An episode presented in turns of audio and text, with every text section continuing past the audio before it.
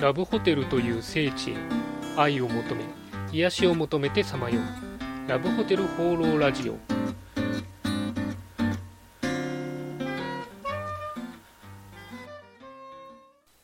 はいということで今週も始まりましたラブホテル放浪ラジオ第38回パーソナリティのラブホテルファンブロン管理人です。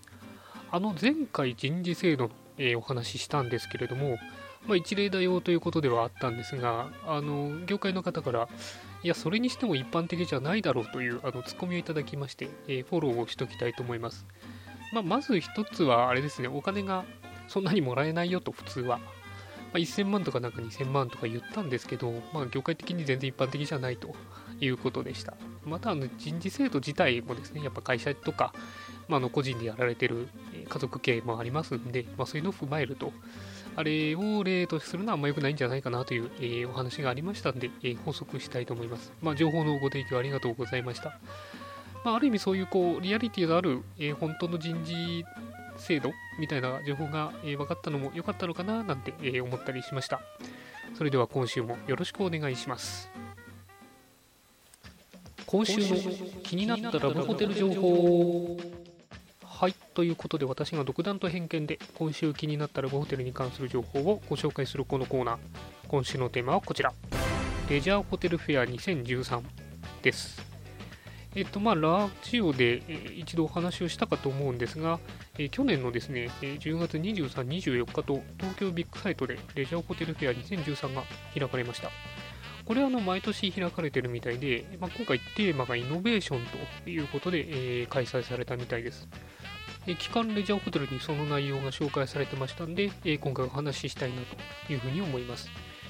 えっとですね、まず、あの、レジャーホテルフェアってどんななのということなんですけれども、えーまあ、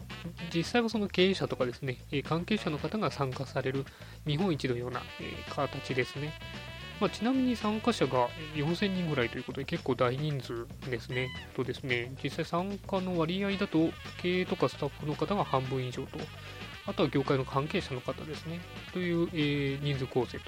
ということみたいでした。で出展されているのがですね、49社。で結構多いですよね。あとあのセミナーとかも、え開かれたということでですね、まあ、ちょっとその内容なんかをお話ししようかなと思います。で、その49社、何、どんな会社さんなのというところなんですが、え大体ですね、コンサルと、あとあのハードとかソフトの納入業者さん、あとはあの、えー有志の銀行さんですね、えーという感じでした。で、まあ、その中でですね、結構面白いというか、個人的に気になったのが、えーそこの布や家具のリニューアル業者さん、まあ、ホテルなんでという意味ではそうなんですけども、その古くなった、えー布製品とか家具製品をリニューアルする業者さんが出てたと。あとはドライヤーホルダー。そう、ドライヤーホルダーを専専門じゃないのかもしれないですけど、一番メインで売ってる業者さんがあるっていう、まあ、あれですよね、ラブホテルでしかなんか見かけないような気もしますね、あのドライヤーホルダーって。うん、というのが一つ。あとはノンアルコールスパークリングワイン。これもラブホテルでこう売っていきたいという思いがあるんですね。あとは多かったのがやっぱりスマホとかタブレット系。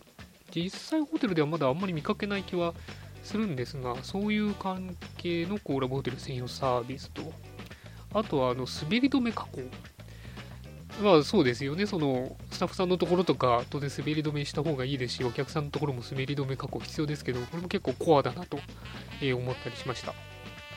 あとはですね、えそれ以外だと、えラブホテルオーナークラブという、えクラブの、え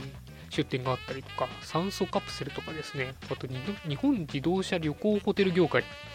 という、え組織の方も出られてたということで、え結構いろんな方が出てるんだなというのが、え新鮮でした。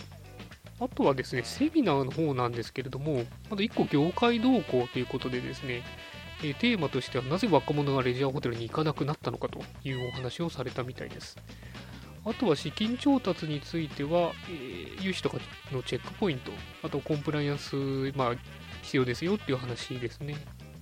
それ以外ですと、まあ、経営刷新とか、えー業務改善の、えーセミナーがありまして、まあ、企業戦略、マーケティング、えスタッフ教育、またコスト削減の手法と、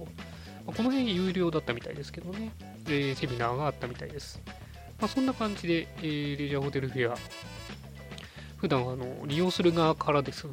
あの見えない、えー、いろんなお話がされたみたいなんですけども、まあ、あれですかね、私はすごく 面白いなと思ったんですけど、実はラジオ聞かれてる方で、普通利用する方あんまり興味がない実は内容なのかなと喋ってみて思ったりしました。まあでもですね、えー、こういうところ知って利用するとまた違った見方ができるというのもあるかなと思ったりしました。ちょっとね、あの平日なんで、なかなか気軽には参加できない。まあ、そもそも業界の人が行くのに気軽に参加するのかっていうのはあるんですけども、まあ、ちょっと来年とか行けるといいかなって、えー、個人的には思ったりしてます、えー、そんなわけで今回はレジャーホテルフェア2013のお話でした。はい、ということでラブホテル放浪ラジオ第38回いかがでしたでしょうか？そういえばあの最近駄菓子にハマってましてちょっとあの小腹が空いた時とかですねあの袋のお菓子じゃ多いなっていう時ちょうどよくてこういろんな味が楽しめるということで。あの会社の売店とかでも売ってるんで大人のあの駄菓子需要って実際結構あるんじゃないかなとも思うんですよね。なんであのもしかしたらラブホテルでですねオリジナル駄菓子かをプレゼントしたりすると、まあ、ちょっと喜ばれたりするかなと思ったりしましたまあ、例えばうまい棒のビターチョコ味とか、そんなんですかね。いまいちかな。すいません。はい、そんなわけで、この番組ではラブホテルに関する疑問、質問、ラジオへの番組の感想、何でも募集しています。お気軽にコメントフォームまたメールから投稿していただければと思います。それでは今週も良いラブホテルライフを管理人でした。